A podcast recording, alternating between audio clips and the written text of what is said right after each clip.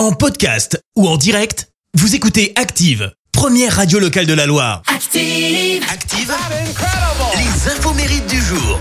Et soyez les bienvenus en ce lundi 4 septembre, nous fêtons les Rosalie. Bon anniversaire si c'est le vôtre. Vous êtes né le même jour que l'acteur américain euh, Damon Wayans, 63 ans. Il est devenu mondialement connu grâce à son rôle du papa dans la série Ma famille d'abord, ainsi que dans la série L'arme fatale. C'est également l'anniversaire de Queen Bee ce matin.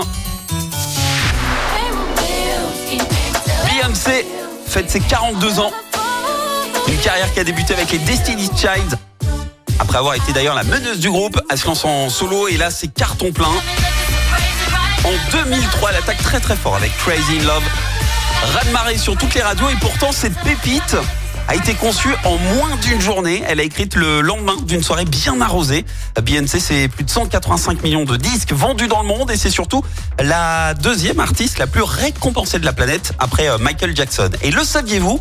En plus d'être une reine, eh Beyoncé est désormais maire d'une ville. Maire à titre honorifique, mais ça compte. C'était mardi dernier lors d'une cérémonie officielle à Santa Clara. Eh ben Beyoncé s'est carrément vu recevoir les clés de cette ville américaine.